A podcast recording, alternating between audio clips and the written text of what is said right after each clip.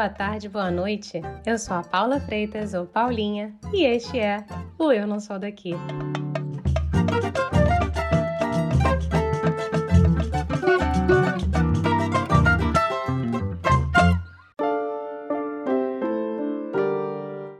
Você já viu The Crown? Sabe do drama da monarquia inglesa, né? Ah, haja bafo. E ó, a Rainha Elizabeth, ou Betinha para os íntimos, comemorou em 2022 70 anos de reinado. Sim, 70 anos no poder inglês. Esse é um dos dados sobre a monarquia ao redor do mundo que me choca. A gente está em 2022 e ainda temos uma monarca há 70 anos no poder. Nada contra a Betinha em si, né? E se eu te falar que tem mais países europeus que têm monarquia ainda hoje? É isso mesmo. Bélgica, Dinamarca, Holanda, Luxemburgo, Noruega, Suécia e Espanha. Isso só para citar alguns, tá?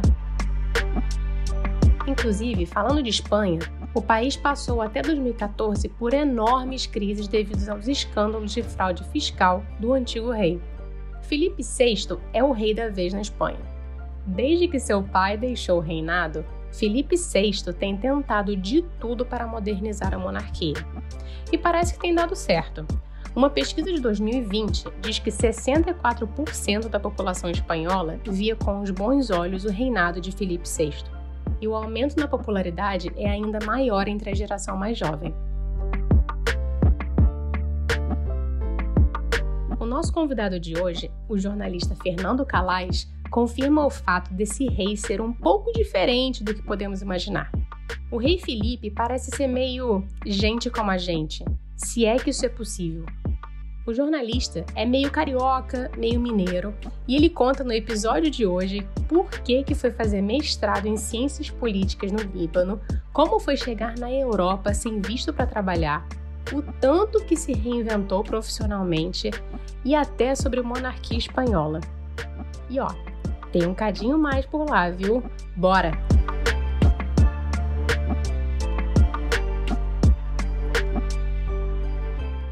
Fernando, seja muito bem-vindo ao Eu Não Sou Daqui. Muito obrigada por você ter topado a conversa com a gente, viu?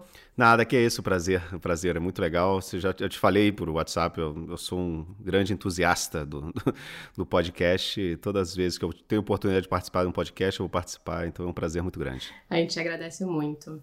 Mas vamos começar do começo, da parte mais importante que eu sempre digo, da apresentação de você por você mesmo. Quem é Fernando por Fernando nesta vida? Ah, jornalista, cara. Jornalista trabalhador há 20 anos. Pluri, é que eles chamam aqui, né? Pluriempleado, né? Eu tenho três trabalhos mais os bicos, né? É, a vida de jornalista é assim, você nunca trabalha no lugar só, a não ser que você tenha, sabe, você seja um privilegiado desses que, assim, o 0,1% dos colegas que, que, que tem um salário decente no jornalismo, né? Então, no fim das contas, é isso. Eu sou correspondente da Reuters na, na Península Ibérica, mas eu também sou comentarista do Redação Sport TV, que é aqui sobre esporte europeu. E eu apresento o podcast em espanhol da NFL, o podcast oficial da NFL. Então é, é assim, um monte de coisa. Tudo junto e misturado. É, pois é, não, não dá para parar. Você já deu um spoiler aí pra gente, Fernando, falando que você tá na Espanha. É, mas você também já morou no Líbano.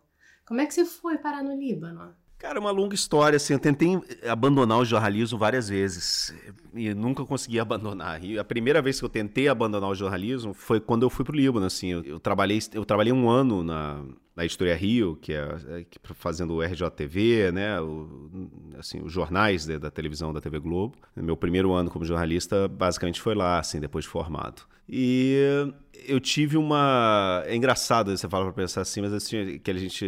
Eu, eu tinha uma, um medo, de repente, não sei se é medo, ou se é receio, ou se é uma curiosidade. Eu não sei, assim, eu, eu, eu tava com um pouco de dúvida, assim, realmente, se eu queria ou não ser jornalista. Olha. E aí, assim, meu avô, eu tinha uma ligação muito forte com meu avô, e o meu avô era libanês.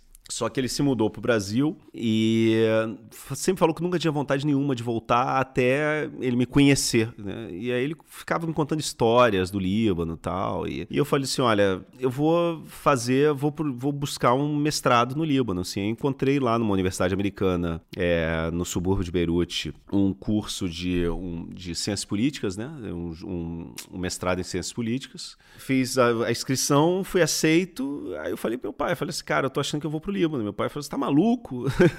meu pai morria de medo tal. E, cara, eu fui. E aí fiquei lá mais ou menos dois anos e meio, quase três anos. Não terminei o mestrado, ficou faltando a tese, porque eu conheci minha mulher lá, minha mulher era médica, estava fazendo uma rotação na universidade, no, no, hospital da Universidade Americana. E aí a gente se conheceu numa festa de carnaval na minha casa, oh. que ela não foi convidada. E aí, a gente, cara, ela, ela morava em Beirute, ela morava em, em Madrid. Então a gente ficou, era uma época que o petróleo estava barato, né? E tinha voo direto de Madrid a Beirute, quatro horas. Então a gente, uma vez por mês eu ia, outra vez ela vinha, a gente ficou assim uns nove meses. Aí eu abandonei o mestrado, abandonei, eu estava trabalhando para a BBC de lá, abandonei a BBC, abandonei o mestrado e vim morar em Madrid, é, com aquela mentalidade achando que, cara, é, pô, é Europa, né? Só vir aqui, pô, vou trabalhar em uma semana, tem emprego tal. Eu tinha essa impressão.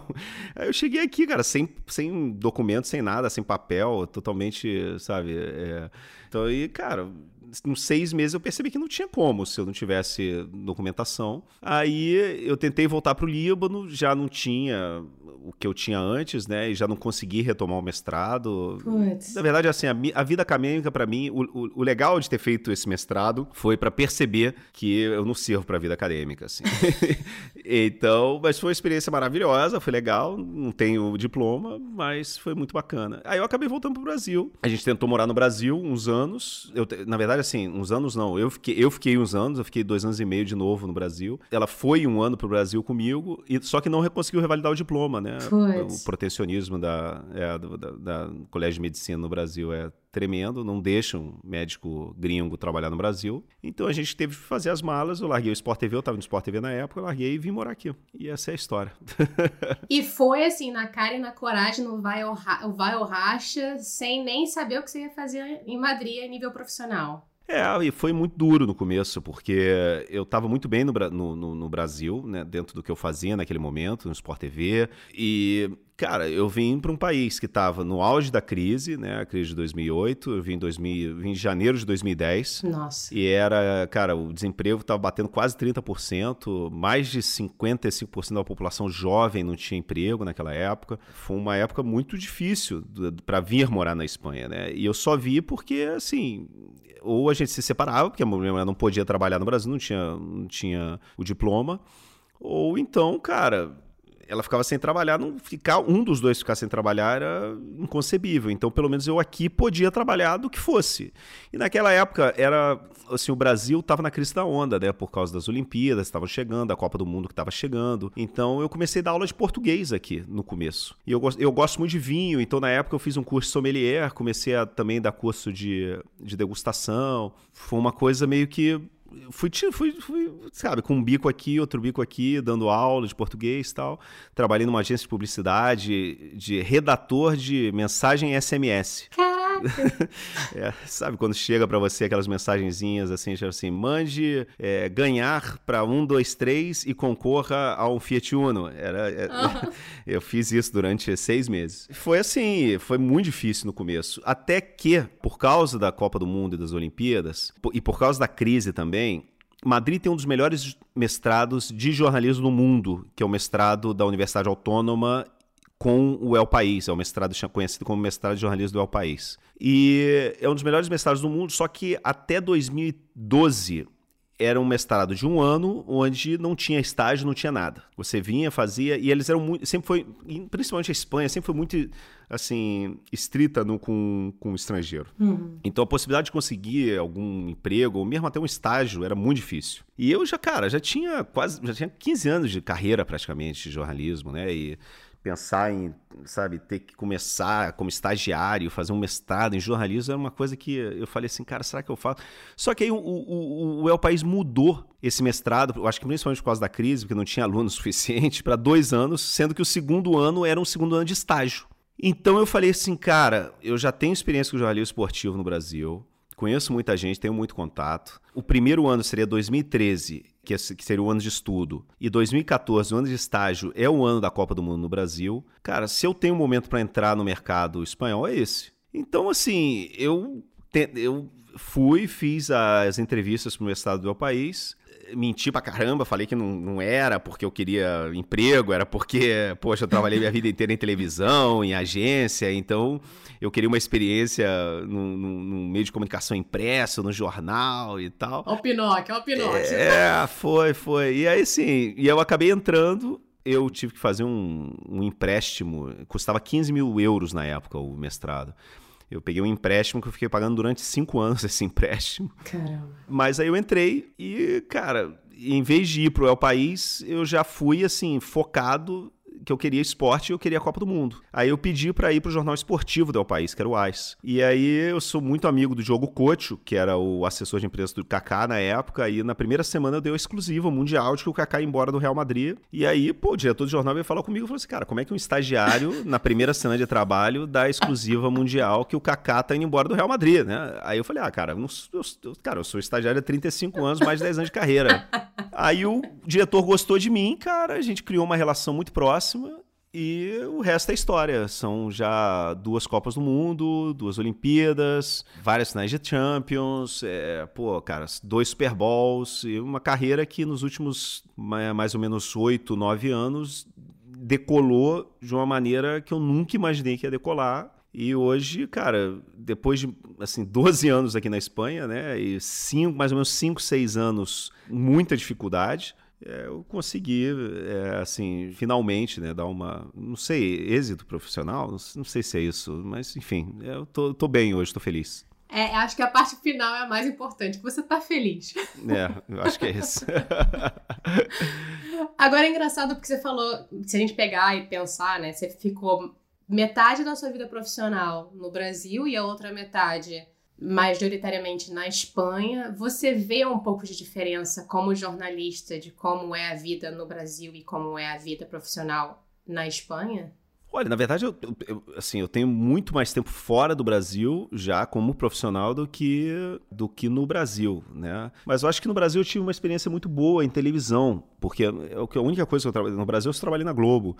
Eu não sei, assim, eu acho que o jornalista é muito parecido no mundo inteiro. Ele é muito parecido no mundo inteiro. Eu acho que a grande diferença, de repente, principalmente para quem é do Rio de Janeiro, né, é é que assim o mercado de trabalho é praticamente monopolizado pela Globo, né, no Rio. Uhum. E se você não trabalha na Globo, no Rio de Janeiro, as oportunidades são muito poucas em meios de comunicação. Em São Paulo já é diferente. Em São Paulo você tem várias outras opções, né, em jornais, em televisão, tal, mas no Rio de Janeiro não. Então aqui pelo menos eu acho que assim que você não tem um veículo tão forte, tão potente como é, a Globo. Mas assim eu trabalhei no mais próximo que pode ser isso assim do Grupo Globo aqui, que foi o Grupo Prissa, né, que é o que são os donos do País, do AIS. Mas eu acho assim que o jornalismo é muito parecido no mundo inteiro, a atividade é muito parecida no mundo inteiro. É, um, é um para mim assim uma, um trabalho apaixonante e maravilhoso assim, mas é muito parecido tanto nas partes na parte boa, né, que é, que é, que, é que eu tô falando, que é você poder correr atrás de notícia, o trabalho de repórter é, é apaixonante, mas também com parte má, né, que é o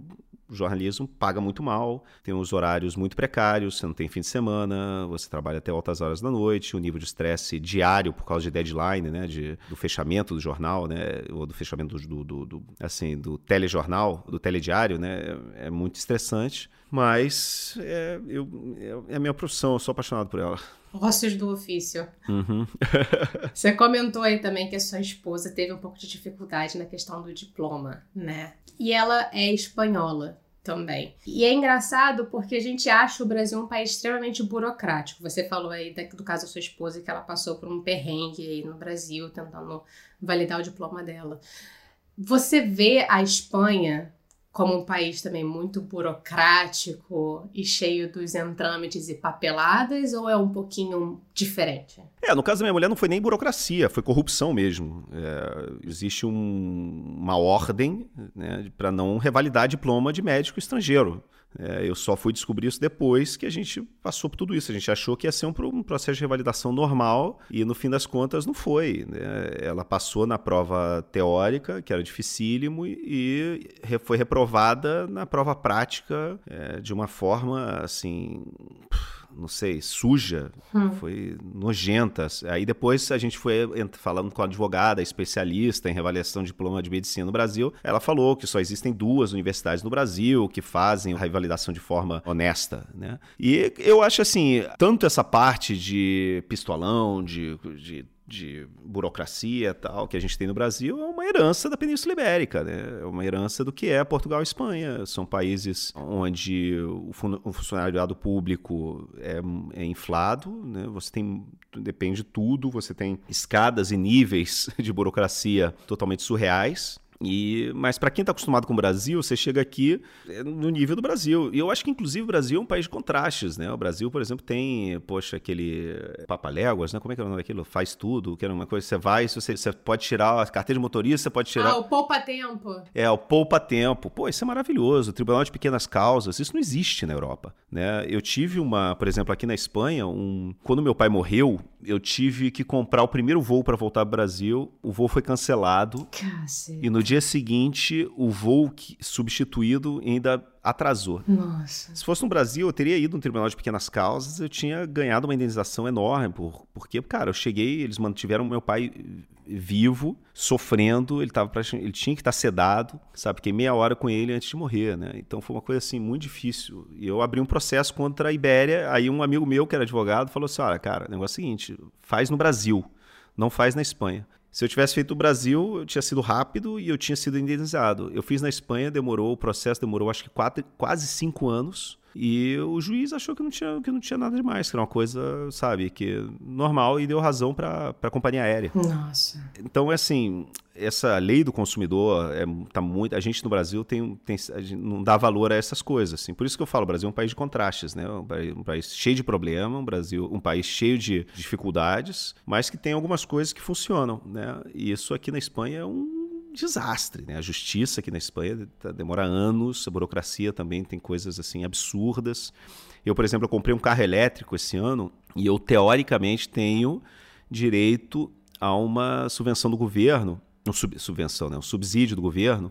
Só que assim, eu preciso de 10 documentos, eu preciso em 10 lugares de assim públicos pedir assim um documento e para cada um desses lugares eu tenho que levar uma série de papelada para eles me darem esses documentos para eu poder pedir essas, esse subsídio. Cas. Cara, eu, assim, é um, é, um, é um pesadelo. Mas é fazer o quê, né? Nenhum, nenhum lugar é perfeito. Nossa, é, realmente. E a gente, acho que a gente está falando de contrastes do Brasil com a Espanha. E antes de mais nada, sinto extremamente muitíssimo pelo que você passou com, com o seu pai. Eu não consigo nem imaginar como possa ter sido isso para você, estando longe. Estando longe também dos meus, pesa muito certas coisas, imagino. Não, é, cara, assim, morar. Quando você. Eu, pelo menos, assim, quando. Eu não sinto. Eu, claro que eu sinto saudade da minha família, eu sinto saudade dos meus amigos, sinto saudade da praia. Agora, eu, eu, sou uma, eu sou uma pessoa muito pragmática, muito prática nesse sentido. Eu não sei se é porque são vários já, entre o Líbano e a Espanha já são mais de 15 anos. Eu tenho uma coisa que, sim, se eu sei que eles estão com saúde, tá tudo bem tô, tô tranquilo. Hum. Então, esse negócio do meu pai foi difícil por isso. Meu pai tava com câncer, mas ele tava bem, assim, ele tava, tava bem. Aí ele deu aula na terça-feira e morreu no, na, na, segunda seguinte, uma semana depois. Caceta. Então, ele, assim, ele foi internado, eu lembro, era um dia de clássico, né? Ele, foi, ele, ele começou a ter uma tosse na quinta-feira, fez uma ressonância na sexta-feira de manhã, descobriu que tinha uma metástase total no, no, no, no câncer na sexta tarde e, cara, morreu na segunda-feira. Nossa, Fernando. Então, assim, foi tudo muito rápido. Então, são as coisas que acontecem quando você mora no exterior, assim. Foi uma injustiça muito grande não poder ter chegado para me despedir dele bem, né? Eu encontrei ele já, essa última meia hora com ele, essa despedida foi muito dura, porque, poxa, eu tava, eu podia ter chegado no mínimo 10 horas, 15 horas antes, né? Se não fosse esse problema do avião. Uhum. Mas, assim, fora isso, eu, eu, eu, não tenho muito. Eu, eu, eu, aprendi a lidar com a distância uma, muito bem. Né? Por enquanto, minha mãe tem 83 anos, mas está com a saúde assim, perfeita. Maravilhosa. Ela vem visitar as crianças tal. E eu, eu, eu lido muito bem com isso. Assim, eu não tenho muita. E se eu tiver por exemplo, que mudar amanhã para outro país, eu não tenho muita esse, esse apego ao local, à casa, à, à rotina. Eu me adapto muito bem em qualquer lugar. Vocês têm vontade, como família, de ir para outro lugar? Não, eu comprei uma casa já aqui em Madrid, eu tô assentado, eu fiquei oito anos no AIS e agora eu tô na Reuters, que, cara, maior agência de notícias no mundo, é o, é o cara, tô fazendo o que eu sempre sonhei fazer. Hoje eu posso dizer que eu tenho o trabalho dos meus sonhos, assim. Que maravilha. Eu tô trabalhando de repórter com salário justo, cobrindo, sabe, a maior liga de futebol do mundo, os maiores times de futebol do mundo e cobrindo o esporte em geral, né? Eu tenho, sou apaixonado por tênis, é, ter essa chance de poder cobrir o Rafa Nadal há tantos anos, né? E é uma coisa que para mim é, sabe, eu, praticamente eu fui para as Olimpíadas do Rio para ficar uma semana, eu fiquei ao lado do Rafa Nadal durante uma semana nas Olimpíadas do Rio, praticamente, eu só fiquei com ele. E foi, eu sempre falo isso, para mim a maior, a maior experiência, cara, imagina se assim, um brasileiro trabalhando para um jornal espanhol cobrindo o maior atleta atleta da Espanha. Né? Foi uma responsabilidade muito grande, mas foi uma coisa maravilhosa. Eu sou louco por ele. E, esse, e a gente meio que criou uma relação de profissional bacana, sabe? Eu gosto muito de tênis, sou apaixonado por tênis. Então, aqui meu, eu tenho dois filhos, um de 10, outro de 7 anos, de, vai fazer 8 agora. Já estão no colégio aqui, a gente comprou uma casa aqui, vida de subúrbio, né? Casa com, com jardim, com gato. Com plantas ao redor também. É, é. No máximo, no máximo, no máximo, a gente de repente se muda para o norte do país, porque Madrid faz muito calor, é muito seco né? De repente morar assim perto da praia do norte, uma, uma temperatura mais agradável. Mas isso, nesse momento, está fora de questão. A gente está muito feliz aqui. E seus filhos falam em espanhol com vocês ou em português dentro de casa? Como é que é esse, esse samba?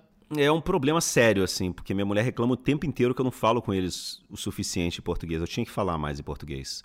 Porque a língua em casa é o espanhol, né? A gente está na Espanha, minha mulher é espanhola, eles estão no colégio na Espanha.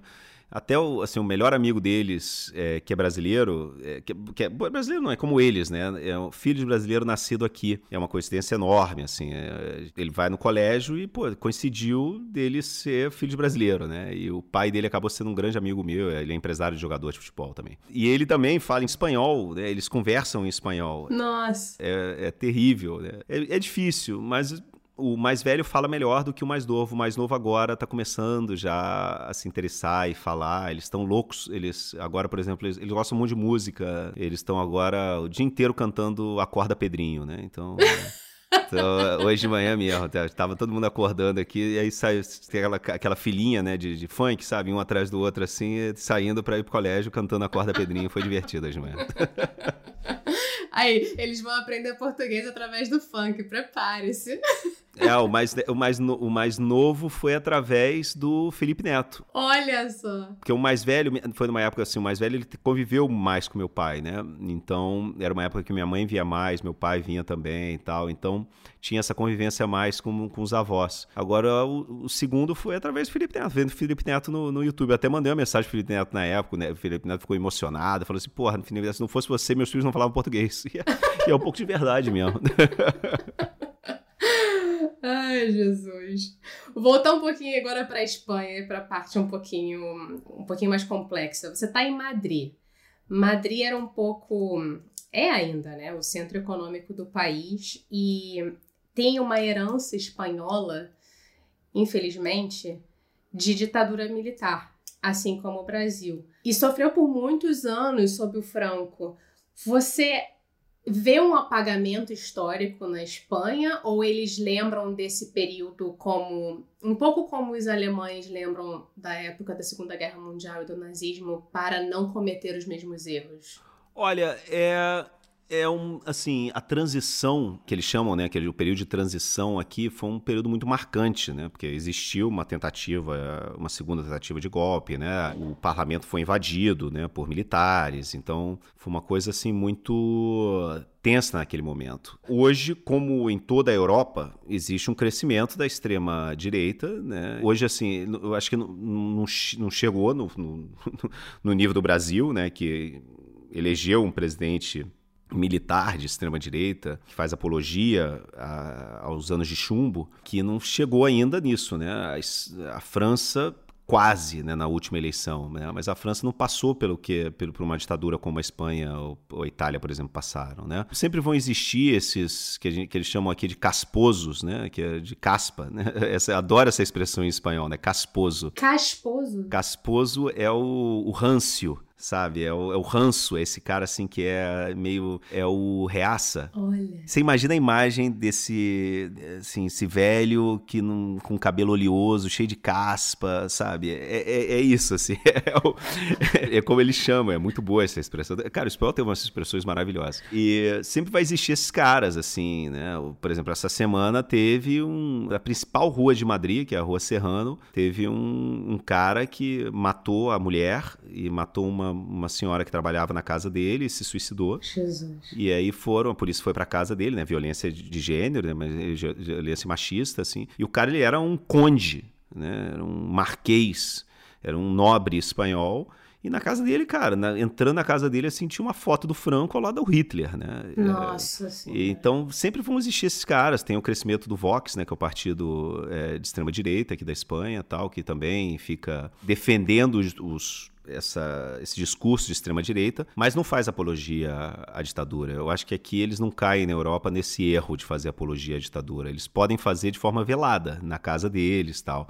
Mas publicamente, como a gente vê no Brasil, a história do Ustra, não sei o que, isso não existe aqui, porque existe um respeito muito grande às vítimas da guerra civil, né? existe um respeito muito grande ao que a Espanha conseguiu com a transição né, poder você sair de uma ditadura militar de forma pacífica, é, fazendo acordos, né, é, fechando a Constituição da forma que a Espanha fez. Eu acho que isso é, existe um respeito muito grande do, da cidadania espanhola em relação a isso. Menos mal, digamos assim, entre aspas, menos pior, digamos. É, eu acho que assim, é, o povo acaba a memória é curta, né? Mas eu acho que se fala muito mais aqui se fala muito das vítimas da, da da guerra civil, né? E o governo hoje é o quem governa a Espanha são os socialistas, né? O governo é o partido de esquerda, então e, o, e a Espanha o processo democrático da, da, da, Espanha, toda a parte assim, da democracia pós-ditadura da Espanha, é um bipartidarismo muito cíclico. O espanhol, ele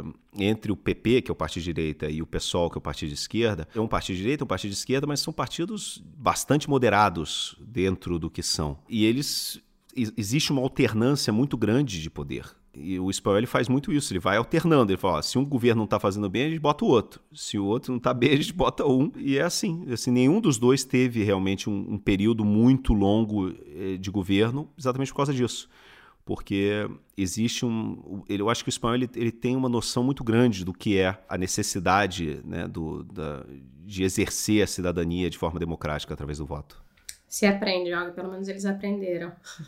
Você comentou essa história aí, infelizmente, né, do, do feminicídio que aconteceu é, essa semana, sobre o cara ser conde. E esse ano é o ano do jubileu lá na Inglaterra, a rainha de mais longa, longo período no reinado, e a Espanha também, se eu não estou enganada, tem uma monarquia, de certa maneira, parlamentar. Como é que é isso aí na prática, se você pudesse explicar pra gente? Porque a monarquia existe, mas ao mesmo tempo ela não tem tanto poder. Existe um.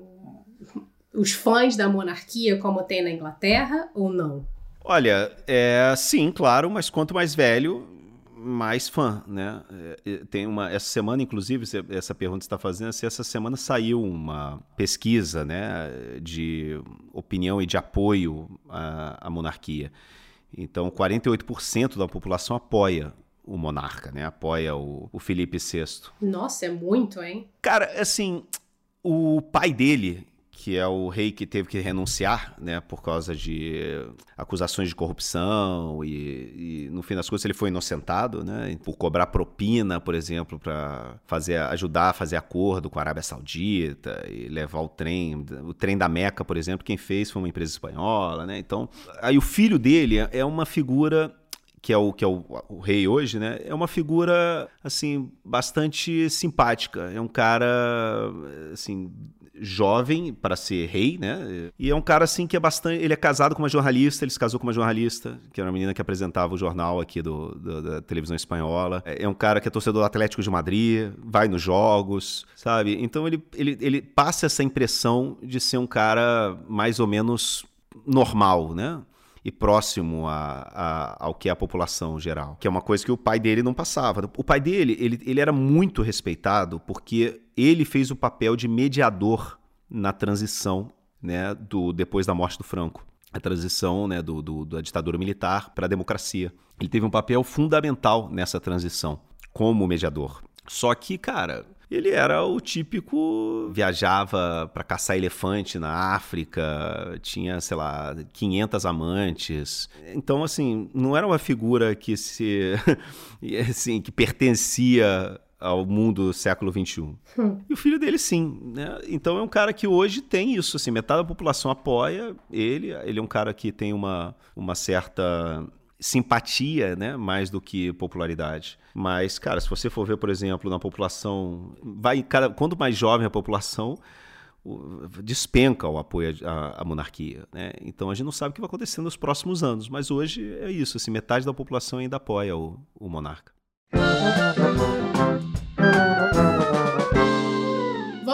Completamente agora o rumo da prosa, Fernando, e vamos entrar para o momento chorrindo, que é o momento rir para não chorar, que é a hora que o convidado, basicamente, eu peço para você dividir aí uma história de perrengue, causo, aquela coisa embaraçante, aquela coisa que foi tão ridícula que você passou mal de rir depois. Cara, eu tenho um problema porque eu tenho TDAH e eu tenho uma péssima memória. Eu não lembro de histórias, assim. Eu, eu, é, é muito engraçado porque, assim, eu volto a rir quando os meus amigos contam alguma história minha engraçada, né? Então, isso você tem que perguntar para meus amigos, porque eu não lembro muito bem das histórias. Eu tenho uma história em relação ao idioma, né? Porque a gente fala assim, eu acho que o brasileiro sempre acha que sabe falar espanhol. O brasileiro só percebe que não sabe falar espanhol quando ele tem que falar espanhol de verdade.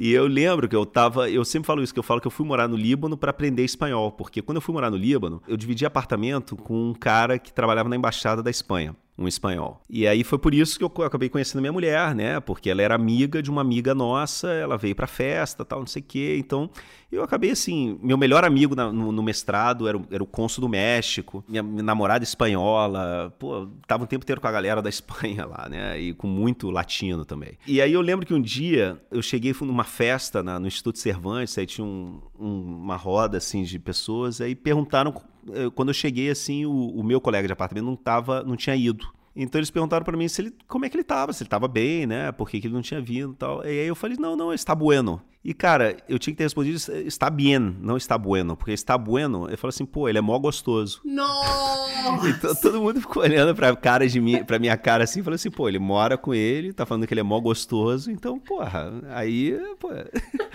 tem alguma coisa. Eu não entendi nada naquela hora, assim, né? Mas aí, depois veio uma menina, assim, puxou pro lado e falou assim, olha, cara, o negócio é o seguinte você falou que o cara tá bom gostoso, a galera tá achando que vocês são namorados, vocês moram juntos, assim, sacou? Aí eu falei assim, caraca, não é isso, mas enfim, é...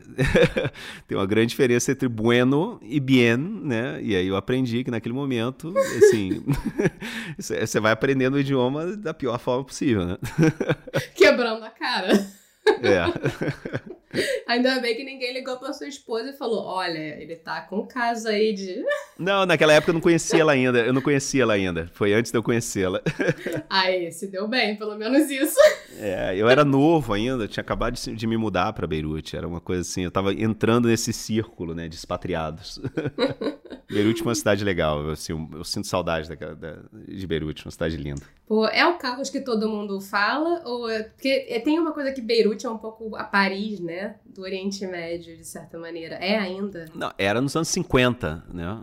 nos anos 50 diziam que era Paris, Oriente Médio, né? Porque todo mundo... Mas assim, eu acho que é um pouco de exagero. A cidade mais próxima, assim, ao que é Beirute que eu conheci é Nápoles. Nápoles é muito parecida a Beirute. Olha. São cidades ancestrais, né? Cidades históricas, só que Beirute talvez até muito mais, né, do que Nápoles, né? São, cara, grandes cidades mediterrâneas, só que, cara, você vai para Nápoles, você parece não estar tá na Europa, né? É um pouco isso, aquele caos, das, eh, da, um trânsito caótico. Beirute tem um trânsito caótico. Minha prima definia Beirute como um, assim, como um quarto bagunçado, né? É um caos, mas é muito aconchegante. E assim, assim, eu, eu sou completamente apaixonado por Beirute, porque é uma cidade é, caótica, tem um trânsito louco, mas é muito aconchegante. O, o, o povo, cara, assim, não, não, primeiro que não existe criminalidade, né? Todo mundo deixa o carro aberto na rua, a porta das casas abertas. Eu lembro que eu deixei uma vez no, na biblioteca, eu, eu, esqueci meu óculos na, na, mesa da biblioteca. E assim, eu não sabia onde eu tinha perdido esse meu óculos. Aí uma semana depois eu voltei para a biblioteca para pegar um livro, tava meu, lá meu óculos em cima da mesa, no mesmo lugar onde eu deixei. As pessoas nem tocam nas suas coisas, né? Nem de pegar para devolver, né? As pessoas não, não encostam, uma coisa, o que não é meu, eu não, não vou encostar, sabe? Então, a, a comida é maravilhosa. Você, eles são super aconchegantes. A, a casa deles está sempre aberta para vocês, assim. É. Eu sou completamente apaixonado. O país é lindo. No Líbano estão as, as melhores ruínas romanas do mundo. Não estão na Itália, estão no Líbano, né? Que é em Baalbek, que é uma coisa espetacular. O templo é, de Júpiter em Baalbek é uma, é uma das coisas é, assim, mais espetaculares que eu já vi na minha vida. É incrível aquilo. E assim, a Síria é maravilhoso, e são só 80 quilômetros né, entre, entre Beirute e Damasco. Uhum. Então, você pegava um táxi, em, o problema é que era um, um, processo complicado passar na fronteira, demorava muito tal, ficava, você tinha que ficar uma hora na fronteira, tinha fila de carro tal. Mas, pô, Damasco é. Pô, a Síria é maravilhoso, que cidade, que, que, que país lindo, né? E que gente maravilhosa eu morro de saudade, mas assim, é uma região muito instável, né?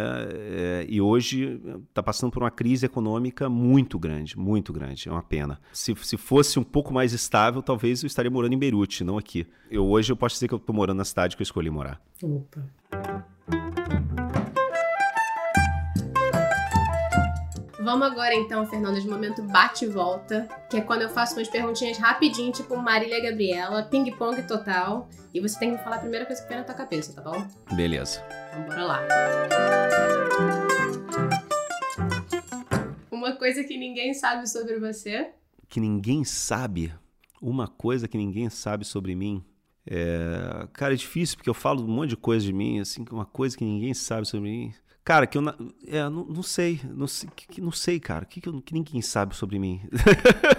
Ou o que poucas pessoas sabem sobre você. É, talvez pode ser isso, TDAH também. cara, adoção, eu sou adotado. Eu fui adotado com, com poucos dias, assim, então eu, eu talvez seja isso, pode ser assim, a adoção. Eu sou adotado. Olha só. Vamos agora de Atlético de Madrid ou Botafogo? Ah, Botafogo. Atlético de Madrid é uma simpatia. Pô, não tenho, não tenho dois times. Quando eu, eu, eu sempre digo, ah, você torce para o Atlético Madrid. Eu falo, não torço para o Atlético Madrid, eu tenho simpatia, acho legal. Eu, eu torço para o Botafogo, sou botafoguense. não tem outro time, não. Pô. Um jornalista do coração? Um? Um. Um jornalista? Se você quiser, eu abro a exceção e te deixo falar dois. Nossa, cara, que difícil. Um jornalista. Armando Nogueira, o mestre, o maior de todos. Que cara incrível, meu Deus do céu. Oh, isso aí foi fácil demais, viu? Você é. fez uma firula aí, mas você falou bem rápido. É, Armando Nogueira. Porque assim eu já não. Assim, eu não deixo ninguém chateado. eu, já vou, eu já vou no mestre já e já acaba a discussão. Tem ninguém, ninguém pode falar nada. Uma comida espanhola. Uma comida espanhola?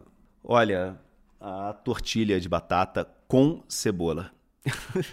Quente ou fria? Quente. Ah, aí sim, aí você é dos meus. Quente e bastante e bastante com ovo mole, bem cru. Não pode ser dura. Olha, interessante isso aí, viu? É. Acho que eu nunca provei uma tortilha de ovo mole. Não, tem que ser bastante. Não pode ser. O ovo duro não é. Não, ela tem que ser assim. É, que eles chamam de rugosa, né? Que ela tem que ter. O, o ovo não pode estar totalmente coalhado. Não sabia, gente.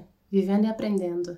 É, não, cara, poucas coisas são tão boas quanto uma tortilha com uma salada de tomate, alface e cebola. É maravilhoso isso. Simplicidade espanhola. Vou quebrar teu joelho aí. Chico Sainz, Paulinho da Viola ou Gilberto Gil? Ah, cara. É foda porque assim, eu, eu amo o Paulinho da Viola. Amo, é uma coisa assim que eu sou apaixonado por ele eu tenho umas lembranças assim do, do Chico Science. Eu não, eu não cheguei a conhecê-lo, mas eu fui três, a três shows dele na época, assim. E, era, e para mim ele é um, ele mudou a minha vida. Ele me fez, ele fez eu me interessar eh, pelo Nordeste e por Recife, que é, cara, a minha cidade favorita do mundo. Olha. Uma cultura. Eu sou apaixonado por Pernambuco e por Recife. Mas eu acho, cara, que o Gilberto Gil é o brasileiro vivo mais importante.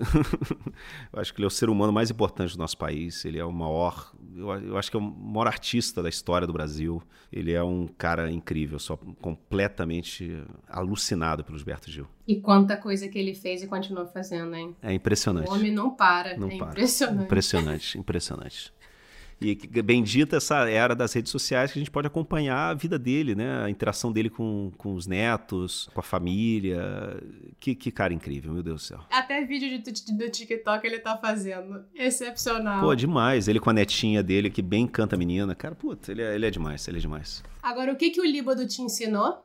Uau! O Líbano me ensinou a ser adulto. Nossa. Eu acho que quando eu, pô, eu, eu venho de uma família de classe média no Brasil, mas onde, assim, meus pais, eles, são, eles têm idade para ser meus avós, né? Então, eu, durante a vida inteira, eu, eu, cresci numa casa muito tradicional e eu não tive, cara, eu, eu era proibido de entrar na cozinha, era eu não fazia, não precisei fazer a cama na minha vida, sabe? Minha mãe fazia tudo. Era uma coisa assim muito servicial, né? E quando você vai morar no exterior, você tem que se aprender a se virar. Então eu não sabia fazer um ovo frito, né? E hoje em dia eu adoro cozinhar, sou eu que cozinho praticamente todos os dias aqui em casa. E para mim ter ido morar no exterior, acho que me ensinou isso, me ensinou a ter responsabilidade, a ter que pagar minhas contas, a ter que trabalhar duro, porque eu trabalhava no Brasil, eu comecei a trabalhar jovem, né? Com 17 anos eu comecei a trabalhar. Só que era uma coisa assim, porque, poxa, ah, cara, eu quero sair de casa, eu quero tal. E meu pai continuava me ajudando muito, assim, em termos de. Eu não precisava pagar conta, né? Era uma coisa assim que, pô, era mais uma. Eu paro pensar hoje e falo assim, pô, era uma coisa assim de, de garotão, né? Que achava que estava trabalhando. E no fim das contas, assim, o trabalho. é, é, é, ele tem que. Você tem que trabalhar para viver, né? E é o que o eu tive que aprender no exterior. Né? Eu deixei de ser um, um filhinho da, da, da mamãe para ter que ser um, um, adulto responsável. Eu acho que foi, eu acho que foi por isso assim que, que eu assim que eu acho que eu não volto pro Brasil. Eu, eu tenho eu, eu, acho que aqui fora, pô, eu, eu cara, o contato que eu tenho com meus filhos diário, praticamente nenhum amigo meu tem no Brasil, né? É, é um ritmo de vida completamente diferente. É, eu acho que isso. O Líbano me ensinou a, a, a, ser adulto. E o que, que a Espanha te ensinou? Uau, o que, que a Espanha me ensinou? A Espanha, não sei, a Espanha me ensinou que, cara, é eu vou falar uma coisa que de repente pode parecer feia assim, mas a Espanha me ensinou que a gente pode, que pode existir um, que, que, que o estado de bem-estar é possível, assim. Ensinou a viver com tranquilidade, né, a não ter medo, eu acho que eu, eu já estou numa fase que eu já estou per, perdendo aquele olho na nuca que a gente tem no Rio de Janeiro, né? Olha. Medo de tudo. É... E aqui, cara, você anda à noite com o computador no, no, na mochila, com o relógio no pulseira, sabe? A mulher sai na rua de noite sem medo, escola pública, é, hospital público, infraestrutura. É muito triste, né? Assim, que a gente tem aqui. Que é uma pena que, que a gente não tenha isso no, na América Latina, né? Com certeza. É foda, sim. É foda. Agora, a última pergunta, e eu vou te fazer uma última, uma outra pergunta também, isso que é relacionada a isso. Um vinho. Um vinho? Ele tá me odiando por um. Cara, vinho é é cíclico, né? Eu, assim, eu já não trabalho né, como sommelier, mas assim, eu, eu, eu, de vez em quando eu ajudo, por exemplo, um amigo meu abriu um restaurante aqui, eu ajudei ele a fazer a, a carta de vinhos, né? De vez em quando eu dou um curso ou outro de degustação, consultoria, né? Para uma tem uns anos eu, já já tem bastante, acho que tem uns dois anos antes da pandemia eu, eu ajudei um, um amigo de um amigo que tem uma importadora a a escolher uns três vinhos aqui para ele vender no Brasil. É, mas eu continuo indo na Associação de Sommeliers da Espanha, né? continuo indo também na União de, de, de Degustadores e tal. Eu acho que, assim, para mim, o vinho ele é cíclico. Tem, tem uma época que você quer beber um tipo de vinho mais do que o outro. Eu, por exemplo, hoje eu tô numa época assim muito de vinho branco assim, cara. Eu tô bebendo muito vinho branco. Mas se eu tiver que escolher um, em vez de um vinho, eu vou escolher, vou escolher um estilo de vinho. E eu, sou, eu, gosto muito da Garnacha, né? Que é a Grenache, a uva. É uma uva autóctone é espanhola, mas que acabou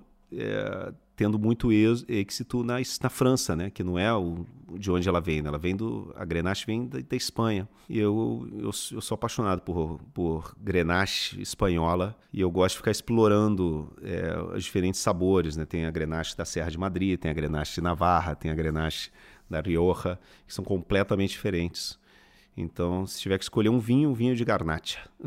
E como é que foi essa história que você veio a ser sommelier? Na verdade, foi assim: eu tenho um tio que ele era médico aí no, no, no, Brasil, que ele sempre gostou muito de vinho. E aí, só que eu nunca tinha tomado vinho, cara. Eu achava, cara, que isso era uma besteira tal. Aí eu fui morar no Líbano, e eu tenho um primo no Líbano, que ele estudou engenharia agrônoma e foi para a França fazer o mestrado dele, após mestrado, doutorado, sei lá do que, que, que ele fez, em enologia. E ele voltou para o Líbano exatamente quando eu fui morar no Líbano. E aí ele me levava, quando ele, ele começou a trabalhar para várias vinícolas libanesas, que, pô, o Líbano tem vinhos maravilhosos, né? Falou assim, cara, as pessoas falam, ah, cara, vinho do Líbano? Eu falei assim, cara, Jesus bebeu Coca-Cola, né?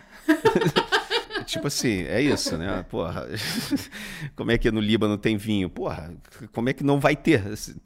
Santa Ceia não existiu, então, né? Aí, assim, ele me levava muito para as vinícolas, quando ele ia fazer cupagem, quando ele ia fazer, assim, trabalhar nas vinícolas.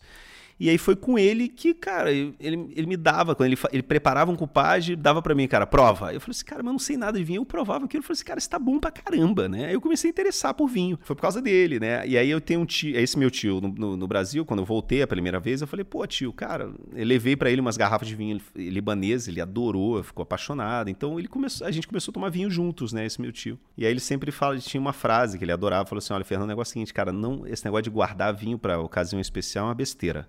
Não guarda vinho, cara. A ocasião especial é abrir um vinho. Você guarda as lembranças de ter aberto esse vinho, com quem você abriu. E eu, desde então, cara, isso é muito, foi muito importante para mim, porque ainda mais agora, né, trabalhando com vinho de uma certa forma, né? E tendo tanto. Eu conheço muito, por mais que eu não trabalhe ainda com isso, mas, cara, vários colegas meus que fizeram curso de sommelier comigo e que eu conheci nesse, nesse período, hoje trabalham em, em estrelas Michelin, trabalham em vinícolas importantes, né? Então, continuo, ou, ou viraram enólogos e tem vinhos incríveis. Então, tem muito vinho bom em casa. Só que eu bebo tudo, não guardo nada. eu bebo tudo, não guardo nada e é a melhor coisa do mundo, porque assim, cara, você vai vivendo experiências e não vai guardando esse negócio ali no, no armário, né? Eu acho que isso é o mais importante, assim. E eu fiz por causa disso, assim, quando eu vim morar na Espanha, eu nunca imaginei que eu ia trabalhar de, continuar trabalhando de jornalista, né? Um país em crise, outro idioma. Então eu falei, ah, cara, vou trabalhar com uma coisa que eu acho legal, que é vinho. E aí, por isso que eu fiz o curso sommelier. E te dá prazer ainda, até hoje, trabalhar, mesmo que seja de vez em quando, sendo sommelier?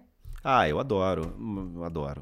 Mas hoje é um, hoje é um hobby mais do que um trabalho, assim. Hoje é um hobby. Mas eu sou apaixonado, eu sou completamente apaixonado. E aí você acaba, já, eu já tenho, eu fiz o curso há 10 anos, então hoje já tem assim um pouco as coisas que eu já sei exatamente mais ou menos o que eu gosto, o que eu não gosto, que eu prefiro, sabe? E também e é legal que você vai fazendo assim é, amizades, né? Por exemplo, eu tenho um, um, dos meus melhores amigos hoje, que é o Deco Lima, é um dos maiores pizzaiolos do mundo, né? Ele era aí do Braz, em São Paulo, e, e ele abriu uma pizzaria aqui em Madrid, e que saiu na Esquire tem um pouco, umas duas ou três semanas, uma matéria dizendo que a, a, o título da matéria era, era o seguinte: a melhor pizza de Madrid é brasileira. e por causa do Deco, né? Porque ele é um fenômeno, ele é um gênio, né? Ele revolucionou o mercado da pizza no Brasil com o Braz, né? Há, há uns 20 anos. E hoje ele está aqui, né? Ele veio morar na Espanha e abriu esse restaurante aqui.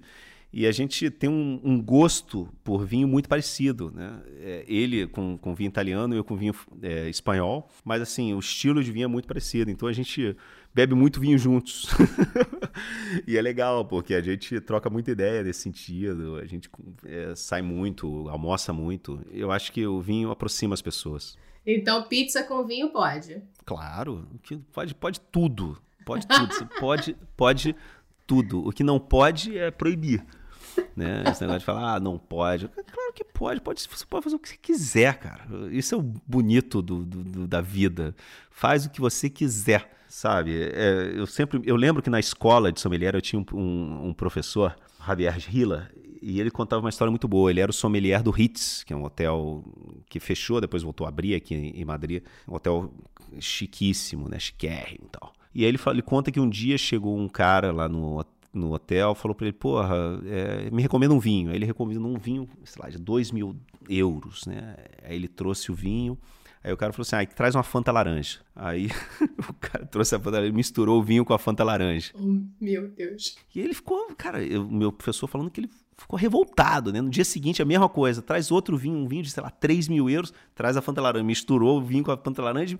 Meu chefe ficou desesperado. Meu chefe não, meu professor, né? Ficou desesperado. E aí, no terceiro dia, o cara chamou o sommelier, ele falou: ah, cara, não vou. E aí, assim, o cliente percebeu que o, meu professor estava meio incomodado. Aí ele chamou, falou assim: Olha, cara, vem aqui, o que está acontecendo? Estou vendo que o senhor está incomodado. Ele falou assim: Não, não, estou incomodado, estava tava, tava, tava é, assim, ocupado, ele não podia atender o senhor, me desculpa. Ele falou assim: Não, não, o negócio é o seguinte: vem aqui, eu quero que o senhor prove. Aí ele deu para ele, assim, o, a taça com, do vinho com a, com a Fanta laranja. Aí ele falou assim: Não, mas como é que eu vou provar? Eu falei: Não, não, eu sou o cliente, eu estou precisando de você provar. Pra...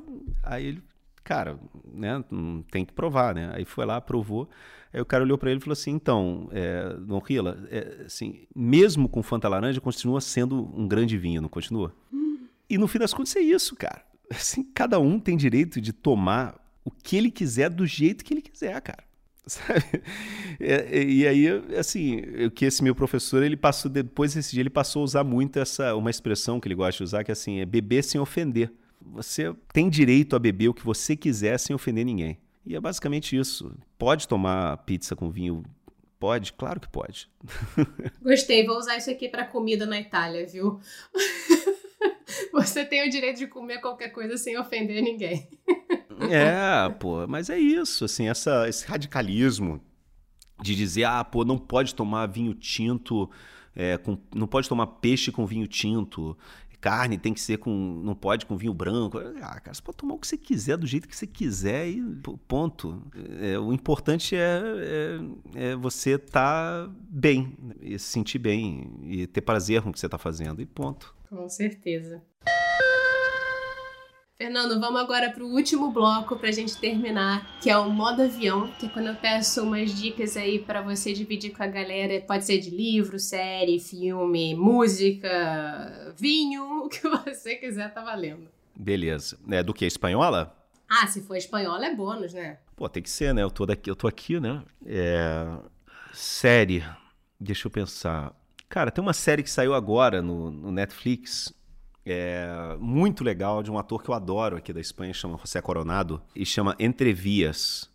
É uma série muito bacana, é uma série assim num, que é inclusive é muito atual, né? Fala sobre imigração, fala sobre gentrificação, fala sobre assim essa, essas transformações que estão acontecendo no, nos bairros periféricos das grandes cidades europeias. Eu achei muito legal a série, chama Entrevias. Opa. E tá no Netflix, é muito legal. E o José Coronado, ele é, ele é muito bom, muito bom. Inclusive, se a gente ficar com o José Coronado, tem um filme dele que já é de uns anos, mas que é muito legal esse filme é muito legal, chama No Habrá Paz para los Malvados. É muito legal esse filme, muito legal. No Habrá Paz para los Malvados. É um pouco Men on Fire, né, do, do Denzel Washington, versão espanhola. Cara, música espanhola, eu acho que, pô, a galera já conhece, né? A Rosalia já é uma artista mundial, né? Tem o Setangana, que também é muito legal que é desse, da galera assim mais nova. De repente, assim, uma banda mais alternativa aqui do, do, do, subúrbio de Madrid, que é muito legal, que eu acho muito. que acabou de, sair, de, é, lançar um disco que chama, chama Miss Cafeína, e é muito legal também. Eles têm, assim, um, um, um humor bastante é, ácido. Opa. E, cara, vinho. Eu acho que assim, o, o legal, eu acho que o legal aqui da Espanha é tentar escapar do que é a Ribeira del Duero e Rioja, que todo mundo toma, né? E no Brasil, as pessoas geralmente, quando tomam vinho espanhol, tomam vinhos da região de Valência, que são vinhos, assim, que chegam para o Brasil muito baratos e que são vendidos no Brasil muito caros. E são vinhos de baixa qualidade. Então, não sei, eu, eu, eu, eu assim, convido as pessoas que, que tentem buscar vinhos de Grenache, de Garnacha, da Serra de Madrid, vinhos da Galícia, da Ribeira Sacra, vinhos da Catalunha, de, do Priorato, que são maravilhosos. Adorei, adorei. E é bom que agora eu posso ir ver um filme bom tomando um vinho bom. Não, e, ah, e faltou livro, né? Cara, tem um, tem um livro já que você falou antes sobre Atlético de Madrid, tem um livro muito legal para entender o que é o Atlético de Madrid, a história do Atlético de Madrid, que é um livro do Ivan Castelló, que se chama Salvaje. Salvaje. Né, que é Salvaje, que é a história do Jesus Gil e Gil, que é um dos personagens mais controvertidos, mais polêmicos da história recente da Espanha, que é um cara que foi prefeito de Marbella, era um político corrupto que usou o Atlético de Madrid em benefício próprio, né? Pra... Ele não gostava de futebol, mas ele comprou o Atlético de Madrid, virou presidente do Atlético de Madrid e começou a usar para benefício próprio, assim, pra, pra... como uma arma do populismo dele, né? Tem uma série da, da, da, da HBO espanhola que não tem no Brasil, não sei porquê, não foi, não tem na HBO do Brasil, que chama que chama Pioneiro, uma série de três ou quatro capítulos, também é muito boa sobre a história de Jesus Gil e Gil. Mas esse livro, Salvaje, do Ivan Castelló, também é muito legal. Excelente. Fernando, muito, muito, muito obrigada pelo seu tempo, pela sua disponibilidade. Espero um dia poder tomar um bom vinho espanhol com vocês aí em Madrid. E te agradeço de verdade, viu? Nada, um prazer muito grande. Até a próxima.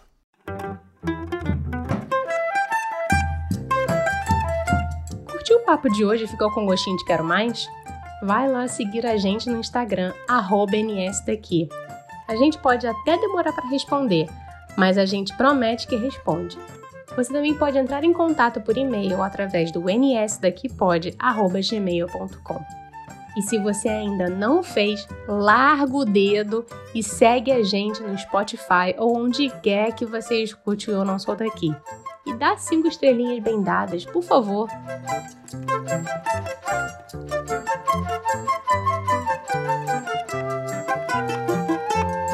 O Eu Não Sou Daqui foi apresentado por Paula Freitas, editado pela Stephanie DBI, design gráfico da Gabriela Altran, suporte de conteúdo das redes sociais de Luma Mundim e consultoria do João Freitas.